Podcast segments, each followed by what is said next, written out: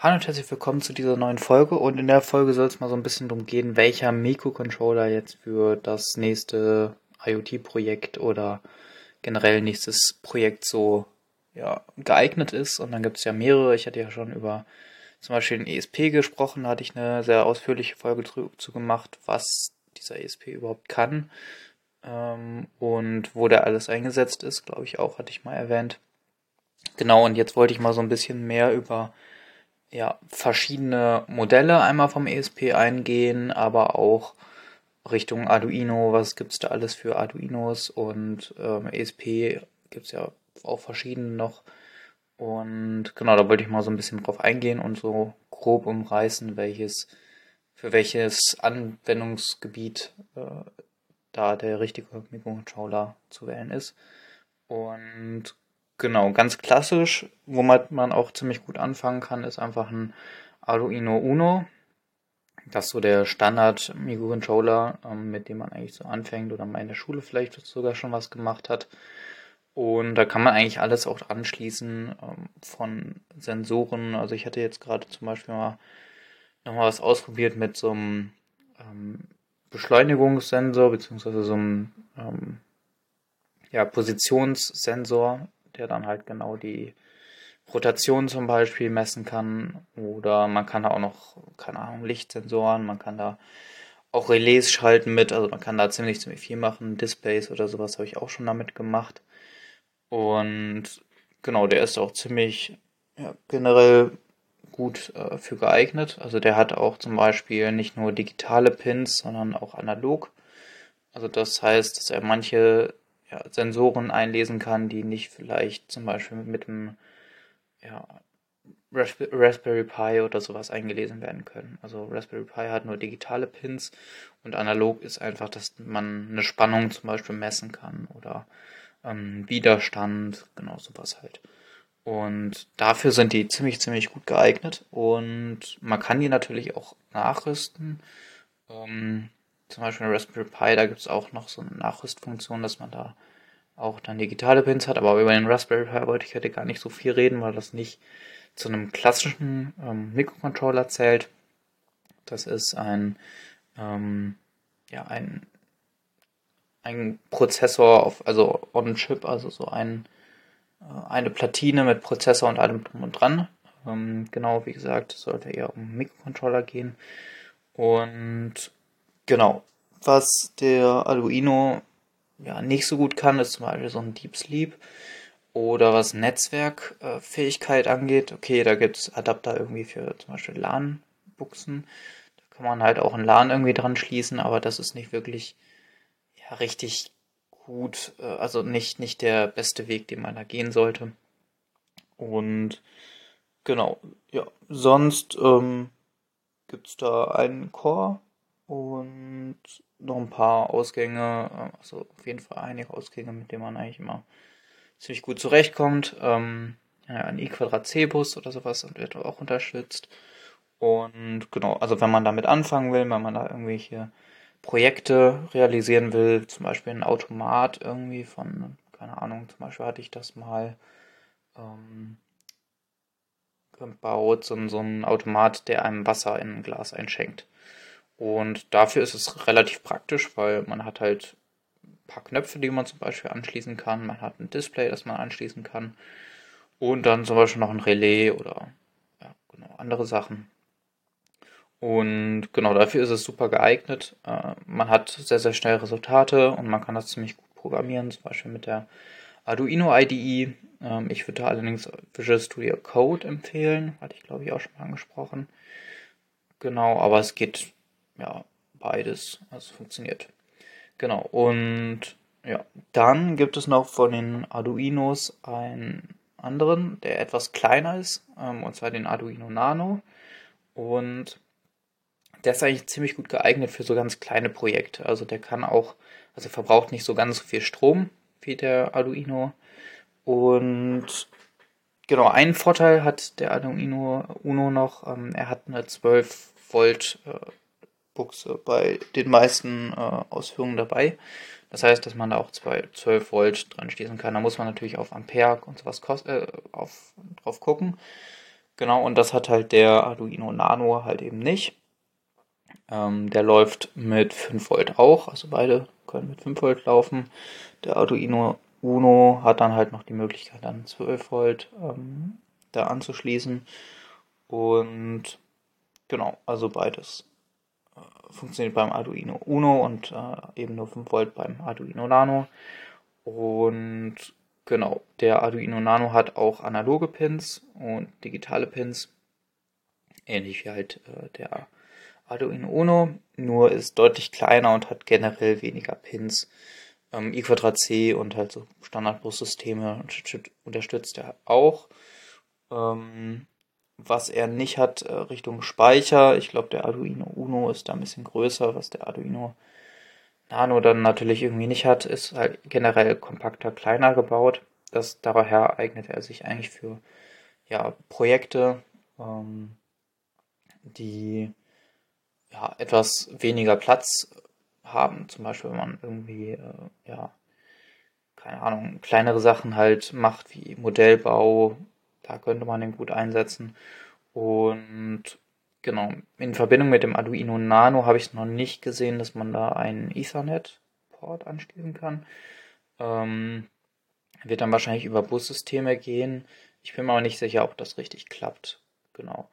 Aber generell sind halt diese Arduinos, äh, ja, die ich jetzt so zumindest äh, hier habe, nicht für ein Netzwerk äh, gedacht. Da gibt es einen seriellen Bus zum Beispiel.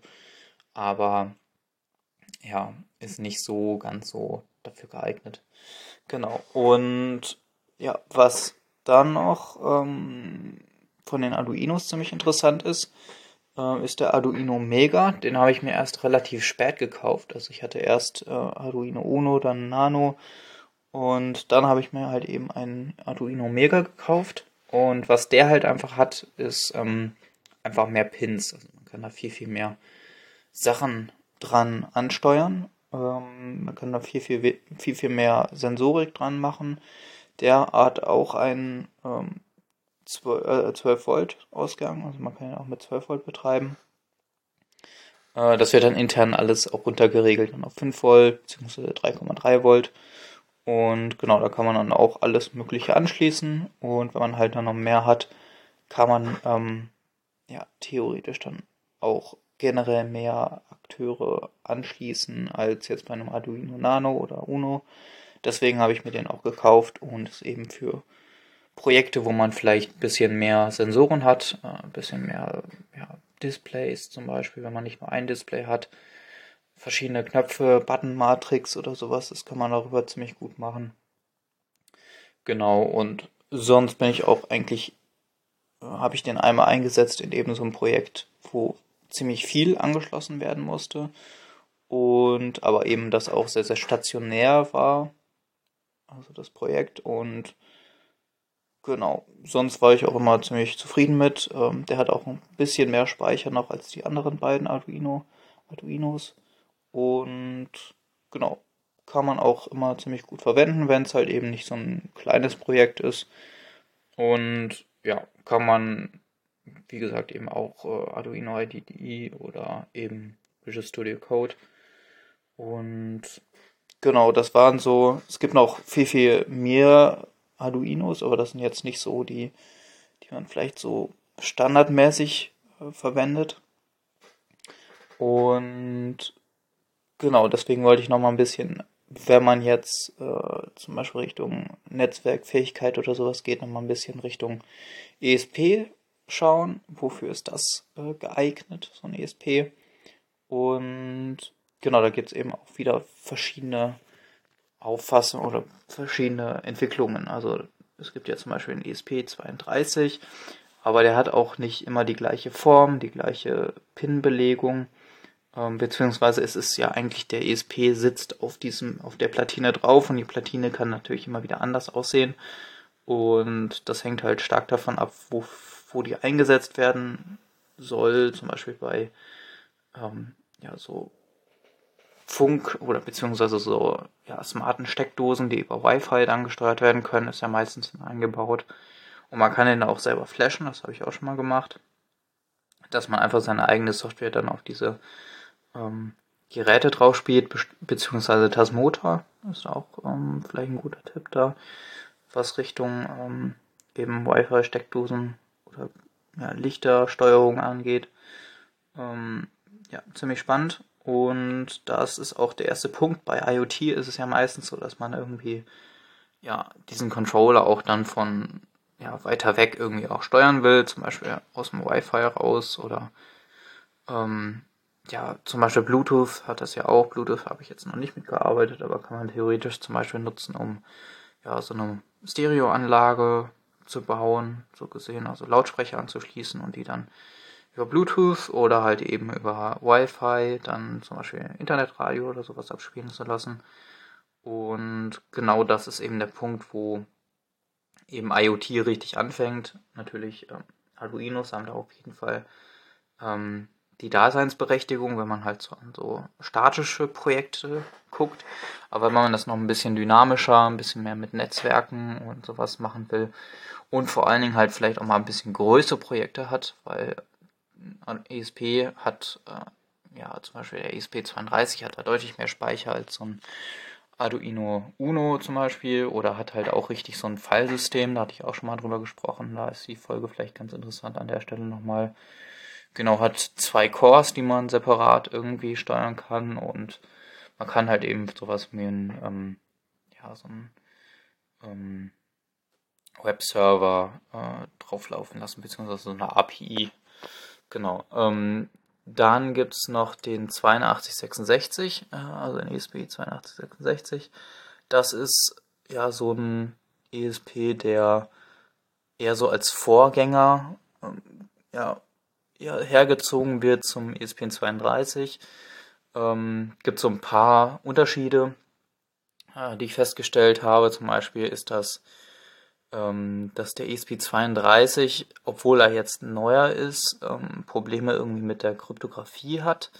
Da habe ich ziemlich lange versucht, da RSA zum Beispiel drauf laufen zu kriegen, äh, also da irgendwie ähm, ja so ein OTP oder generelle SSL-Verschlüsselung drauf zu kriegen für so ein Webspace ist das ja schon relativ wichtig. Das habe ich allerdings nicht hinbekommen. Ähm, ja, genau. Sonst äh, gibt es auf beiden, meine ich, eine Realtime-Clock. Äh, das heißt, dass man da die Uhrzeit von einem äh, Zeitserver zum Beispiel synchronisieren kann. Und dann hat man halt auch eben die Zeit. Natürlich, wenn die, äh, wenn der Strom weg ist oder sowas, muss man es neu synchronisieren mit dem Zeitserver. Aber das kann man relativ gut im Setup-Teil dann machen. Genau, und ja, sonst gibt es noch einen Unterschied, was den Schlaf angeht, also die, die Strom, den Stromsparmodus. Und zwar ist der beim ESP32 deutlich ausgeprägter. Also da gibt es wirklich, dass man nochmal deutlich mehr Strom sparen kann als beim äh, 8266. Und genau, beim ESP32, äh, ESP 8266 ist es dann auch noch ähm, so, dass es weniger Speicher gibt, dass es generell so ein bisschen als Vorläufer, wie gesagt, so zu sehen. Und ja, genau. Sonst ähm, kann man aber eigentlich beide relativ gut für eben so IoT-Projekte benutzen. Der ESP8266 ist vielleicht ein bisschen preiswerter, ähm, wobei der 32 jetzt auch nicht wirklich äh, richtig teuer ist. Also ist total machbar. Ähm, genau, und sonst ja, kann man beide einsetzen, beide haben Bluetooth. Ähm, genau. Dann gibt es noch den ESP01. Äh, das ist wirklich auch nochmal ganz interessant, ähm, weil dieser, also dieser ESP ist ziemlich klein. Ähm, man kann ihn einfach, keine Ahnung, in so eine ganz kleine Schachtel rein tun. Ich glaube, der ist so groß wie ein Daumen ungefähr. Also oben Daumenkuppe kann man so ungefähr so groß sehen. Ähm, Genau, und das ist auch wirklich ein ESP, der hat leider nur sechs Pins, ähm, aber ja, für kleinere Projekte könnte es vielleicht reichen. Ähm, genau, oder wenn man halt eben so ein Bussystem hat, dann kann man da vielleicht auch mehr noch anschließen an Sensorik oder so. Genau. Da hatte ich ja auch mal eine Folge zu gemacht zu i Quadrat C zum Beispiel, das ist ja auch so ein Bussystem oder Äh, SPI ist, glaube ich, auch noch was. Ähm, weiß ich nicht genau. Ähm, genau, dann kann man einfach mehrere Sachen, mehrere Akteure, halt irgendwie Sensoren oder Akteure, dann an so einen Bus anschließen und hat man wenig, also weniger Pin-Verbrauch, so gesehen. Genau, und ja, das ist ziemlich äh, spannend. Auch, wie gesagt, wie gesagt ich habe da schon mal eine Folge zu gemacht. Und genau, dann kann man den halt super benutzen für, keine Ahnung, so Modellbau auch, wo man vielleicht ein Netzwerk braucht. Was ich bei dem allerdings gemerkt habe, dass er ziemlich, ziemlich stromfressend ist. Also zum einen wird er ziemlich warm. Äh, vielleicht kann man den auch noch schlauer programmieren, aber bei ihm ist er zumindest ziemlich warm geworden und ich wollte ihn mal mit ja, Batterie betreiben und die war dann auch ziemlich, ziemlich schnell leer nach ein paar Stunden. Das hat mir nicht so gut gefallen. Ähm, ja, aber sonst wäre da der ziemlich praktisch halt für so ganz kleine Sachen, wie gesagt, im Modellbau, wo man vielleicht äh, Wi-Fi braucht. Und genau, dann kann man da simple ähm, Sachen mit äh, ausführen. Und genau, kann dann halt eben über diese sechs Pins, glaube ich, waren das, dann eben programmieren. Da braucht man einen Adapter. Manchmal ist das auch äh, mit so einer Platine mitgeliefert. Das ist natürlich ziemlich praktisch. Oder man kauft sich halt so einen externen Flasher, den man auch zum Beispiel dann für Funk, also für die Wi-Fi-Steckdosen braucht. Da bräuchte man halt auch sowas. Genau, aber auf jeden Fall interessant, wenn man halt kleine Projekte macht, die ein bisschen komplexer sind vielleicht und halt irgendwie was mit Netzwerken zu tun hat. Ähm, genau, der ESP2, äh, der ESP01 ist auch ein bisschen kleiner noch als ein Arduino Nano zum Beispiel. Hm, hat halt weniger Pinouts, äh, je nachdem, was man da halt eher präferiert. Genau, und sonst gibt es noch eine Ausführung vom ESP32. Ähm, das ist nochmal so ein ja, speziellerer äh, ESP, der hat auch noch LoRaWAN. Äh, das heißt, der hat WLAN, äh, Bluetooth und LoRaWAN. LoRaWAN hatte ich auch schon mal angesprochen. Ich hatte, glaube ich, auch schon mal was zum ESP32 LoRaWAN gesagt, aber das ist auf jeden Fall auch noch ziemlich, ziemlich spannend. Und zwar kann man ja zum Beispiel einsetzen, wenn man jetzt, ähm, ja, LoRaWAN, was ist überhaupt vielleicht erstmal kurz angerissen, ähm, LoRaWAN ist so ein ja, Netzwerkprotokoll, äh, also so ein Funkstandard so gesehen. Und dieser Funkstandard kann halt äh, ja, bis zu 10 Kilometer weit Daten übertragen. Und das ist schon ziemlich stark. Da kommt ja auf jeden Fall der, äh, der ähm, ESP32 LoRaWAN kommt da nicht hin. Ähm, dass er da irgendwie 10 Kilometer weit senden kann. Da braucht man schon stärkere Sender. Aber auf jeden Fall so 500, 600 Meter schafft er. Ähm, genau, muss man natürlich immer gucken, ob es in der Siedlung ist. Da ist deutlich weniger. Aber auf jeden Fall viel, viel weiter als zum Beispiel WLAN oder Bluetooth. Und genau, das ist auf jeden Fall ein Vorteil, wenn man halt irgendwie Projekte macht, die ein bisschen weiter weg sind von irgendwie einem Netzwerk. Ähm, und genau, dann kann man das halt äh, zum Beispiel eben den ESP32 LoRaWAN ähm, darüber erreichen. Man kann auch von einem ESP32 LoRaWAN zu einem anderen ESP32 LoRaWAN äh, funken und so gesagt so ein Netzwerk aufbauen. Und das Protokoll ja, ist schon so ein bisschen abgesichert, äh, gibt da irgendwie eine Verschlüsselung, dass man ähm, eben den Traffic da auch verschlüsseln kann. Und genau, lässt sich halt für so Projekte realisieren, für so Sensorik, für eine Wetterstation, die vielleicht ein bisschen weiter außen ist. Bei LoRaWAN kann man jetzt natürlich nicht große Datenmengen äh, transferieren, also keine Webcam oder irgendwie sowas ähm, da outside irgendwie aufstellen oder so. Äh, das funktioniert so nicht. Ähm, genau, und deswegen äh, muss man da immer gucken, also Wetterstationen, ein paar Daten, Messdaten hin und her schicken, wird auf jeden Fall funktionieren. Genau. Ähm, was anderes, was auch noch ziemlich spannend ist zu LoRaWAN, äh, fällt mir jetzt gerade so ein, es gibt so ein ähm, LoRaWAN Gateway auch und das kann auch ein bisschen weiter funken. Ähm, also, weiß gar nicht mehr genau, wie das hieß. Hatte ich aber auf jeden Fall auch mal ausprobiert und ähm, da kann man halt eben auch ja, durch so ein LoRaWAN äh, Gateway dann diese Signale, die halt äh, von LoRaWAN dann eben von ähm, ja, Outside irgendwie gesendet werden, dann eben empfangen werden und halt eben auch weitergeleitet werden zu zum Beispiel äh, The Things Network. weiß nicht, ähm, ob dir das was sagt. Aber das ist eben so ein ähm, ganz spannendes Projekt auch, wo man halt irgendwie so Messdaten von ähm, ja, ziemlich vielen äh, Orten zusammensammelt und dann halt über eine API dann auch abfragen kann. Also das heißt, dass man so gesehen den ESP32 LoRaWAN dann eben in so ein, ähm, ja, die Daten eben in so eine Cloud hochlädt und dann eben so einen Verlauf sieht, ähm, dann eben diese Logdaten da visualisieren kann und dann eben auch von so einer API abfragen kann. Genau, und man kann das Ganze auch dann auch öffentlich stellen, also jedem zur Verfügung stellen. Das ist zum Beispiel bei Wetterstationen ziemlich äh, spannend. Und genau, sonst, wenn man kein Gateway kaufen will, äh, dann kann man auch mal gucken. Äh, The Things Network ähm, gibt äh, oder es gibt manchmal in so großen Städten auch generell Open äh, Gateways dafür, wenn man jetzt in einer großen City oder sowas lebt, wie Bonn, München, Köln oder sowas, dann kann man da mal auf The ThingsNet gehen und dann gucken, welche Gateways in der Umgebung aktiv sind. Und wenn man so ungefähr abschätzen kann, ja, das könnte von der Verbindung her reichen. Also da werden immer so Kreise gezogen, wie weit die Sendeleistung da so ungefähr geht, so geschätzt. Man muss das natürlich immer ein bisschen realistisch sehen und weiß auch nicht immer, ob die Gateways dann immer online sind.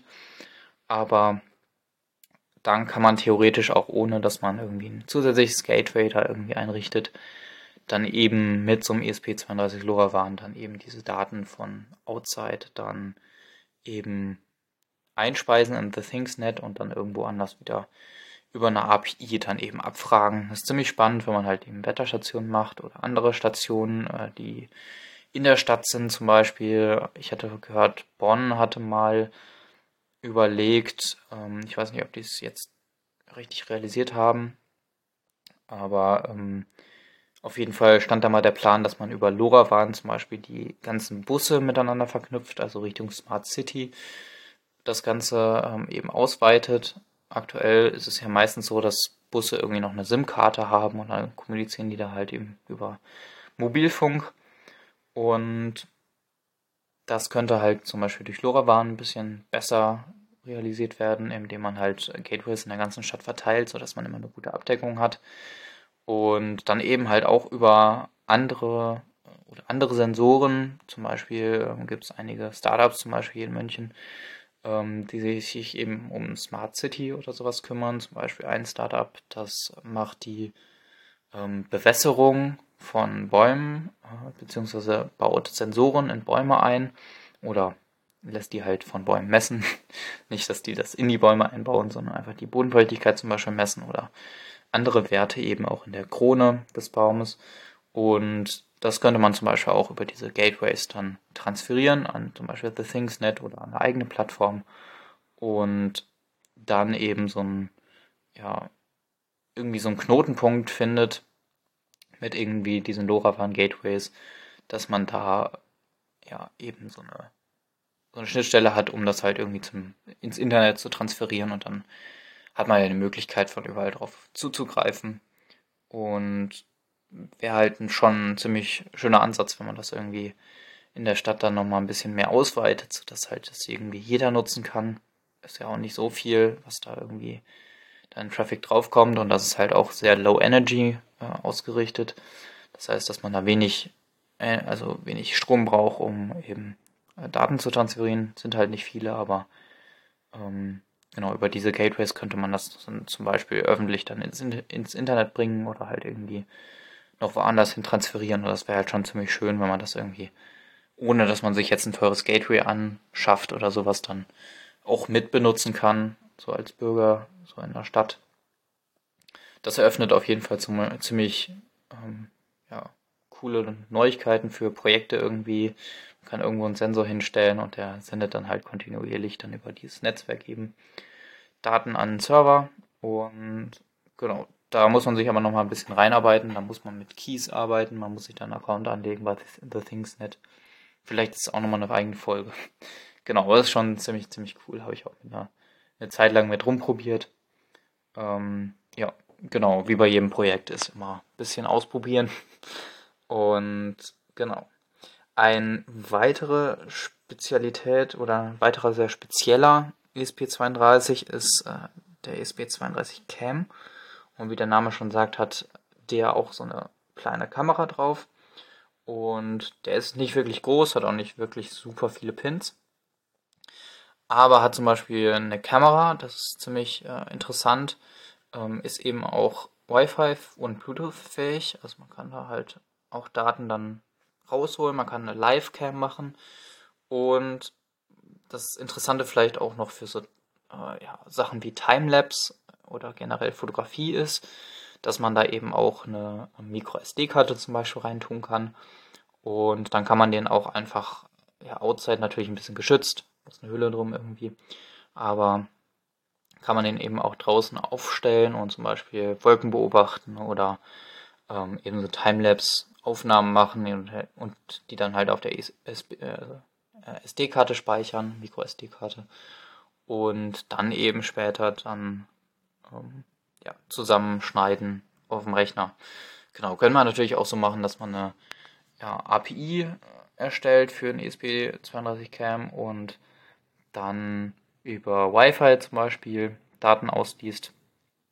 Ähm, können wir natürlich auch live machen, ähm, wenn man eben so eine Webcam oder eben ähm, ja, eine Überwachungskamera zum Beispiel selber bauen will, dann kann man dann ESP32 benutzen.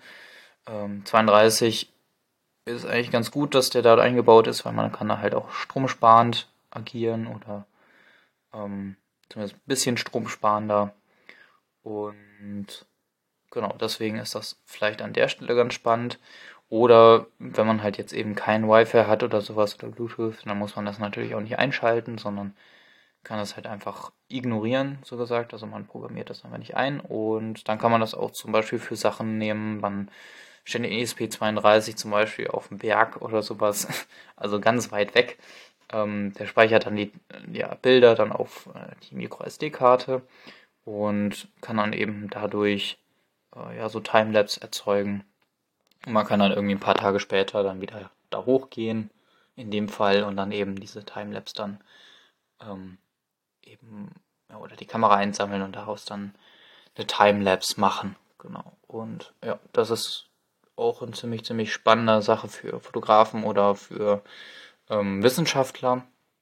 Da kann man halt da ähm, ziemlich einfach eben diese Daten sammeln und ja, der ESP32, also die, die ESP32 Cam ist eigentlich ziemlich ja, billig auch, also man kriegt die ziemlich einfach. Ähm, man kann da irgendwie drei Stück für 20 Euro oder sowas kriegen und genau, dann kann man da eben so ein paar ähm, coole Projekte auch Richtung eben, äh, visueller Datenverarbeitung machen, was eben bei den anderen Sachen wie Arduino oder anderen ESPs halt eben nicht so einfach möglich ist. Da kann man nicht so einfach eine Kamera anschließen. Und dann ist da eben halt noch ein, ein so ein äh, ja, Micro-SD-Kartenslot dabei. Das ist schon ziemlich cool. Und deswegen habe ich da auch schon ein paar Projekte mitgemacht und bin da eigentlich ziemlich von ähm, begeistert. Da gibt es auch sogar eine, äh, ein Projekt auf GitHub, wo man eben auch so ein bisschen Machine Learning drauf machen kann. Also da gibt es eben so ein Projekt, das man auch flashen kann. Das ist auch so ein Beispiel, ähm, wie man das generell so ja, umsetzen kann, dass man die Kamera ansteuert und sowas. Und da gibt es eben so ein Webinterface, da kann man einmal Bilder machen, man kann verschiedene Auflösungen einstellen, Bildgrößen, dann kann man noch ein paar Filter anwenden oder ob man jetzt die Kamera flippen will, also das Bild drehen will oder so. Da gibt es da eben Livestreams und was ziemlich spannend ist, fand ich am Anfang ähm, ziemlich beeindruckend, dass man da eben auch sein Gesicht zum Beispiel einspeichern kann. Also der erkennt dann ein Gesicht äh, von einem selber, das man halt eingespeichert hat. Und das ist ja auch so ein bisschen mit Machine Learning. Man trainiert diese Kamera auf sein Gesicht. Ähm, ja, funktioniert mal mehr, mal weniger. Braucht natürlich ziemlich viel Strom, ähm, weil das natürlich ziemlich viel Berechnungen sind. Ähm, genau, und die Gesichtserkennung ist jetzt nicht auf äh, ziemlich vielen Daten. Ich glaube, der macht irgendwie 20, 30 Bilder von einem und dann versucht er da einen wieder drauf wiederzuerkennen. Klappt manchmal weniger, manchmal besser, je nachdem, wie die Lichtverhältnisse natürlich sind. Aber das geht auch, wenn man das irgendwie in die Richtung vielleicht was machen will, Richtung halt eben äh, Überwachungskamera, genau, dann kann man da vielleicht, findet man da vielleicht noch ein paar coole Projekte. Ähm, genau, kann ich ja auch noch mal welche vorstellen, wenn ich da irgendwelche finde. Und genau, deswegen, ähm, ja, genau, wollte ich euch das mal so vorstellen. Richtung, was für Projekte man damit machen kann, was vielleicht sinnvoll ist bei den einzelnen Controllern. Ähm, glaub, vielleicht mache ich nochmal eine Folge zu spannenden Sensoren, äh, was so, ja, was man da so gut einsetzen kann. Ähm, genau, könnt ihr ja nochmal schreiben generell, ähm, zum Beispiel an podcast.nobel.info, wenn ihr da noch ein paar coole Vorschläge habt oder wenn ihr da irgendwie noch weitere, es gibt ja noch viel, viel mehr ähm, ja, andere Mikrocontroller, die man für spannende Projekte benutzen kann, welchen ihr da so als Favoriten habt. Da kann ich vielleicht nochmal ähm, ja, drauf eingehen. Ähm, genau, wenn da jetzt nochmal ein anderer Mikrocontroller zum Beispiel dabei ist. Und genau, wie gesagt, vielleicht mache ich nochmal was zu Sensoren oder was ich noch gar nicht erwähnt habe, fällt mir gerade ein, wo ich es gerade noch so sehe, ähm, der ESP32 LoRaWAN hat auch ein kleines Display. Also man kann da auch nochmal ein bisschen was ausgeben. Das ist halt mit auf das Board draufgebaut. Vielleicht auch ganz spannend für das eine oder andere Projekt. Genau, und sonst kann man aber eigentlich bei jedem Mikrocontroller irgendwie da ein rudimentäres Display anschließen. Ähm, ja, genau, das geht bei jedem gleich gut, nur vielleicht braucht man vielleicht ein bisschen Netzwerken, also irgendwie bisschen Wi-Fi oder Bluetooth eben, dann sind halt die ESP, ESP ist generell ziemlich gut. Und dafür werden die halt auch meistens eingesetzt in Haushaltsgeräten, ähm, Herden zum Beispiel habe ich das mal gesehen, ähm, genau, oder Mikrowellen oder Abzugshauben oder sowas. Genau, deswegen auch ganz spannend vielleicht, wenn man später so Richtung ähm, ja, in diese Industrie halt reingeht, so Richtung Automatisierung. Ähm, genau. Und Internet of Things oder eben halt, ja, in die Richtung. genau, ja. Das soll es dann auch, glaube ich, für die heutige Folge gewesen sein. Ich hoffe, du hattest so einen kleinen, guten Umblick bekommen um die, über die ganzen Mikrocontroller und genau, dann hören wir uns in der nächsten Folge. Bis dahin, ciao.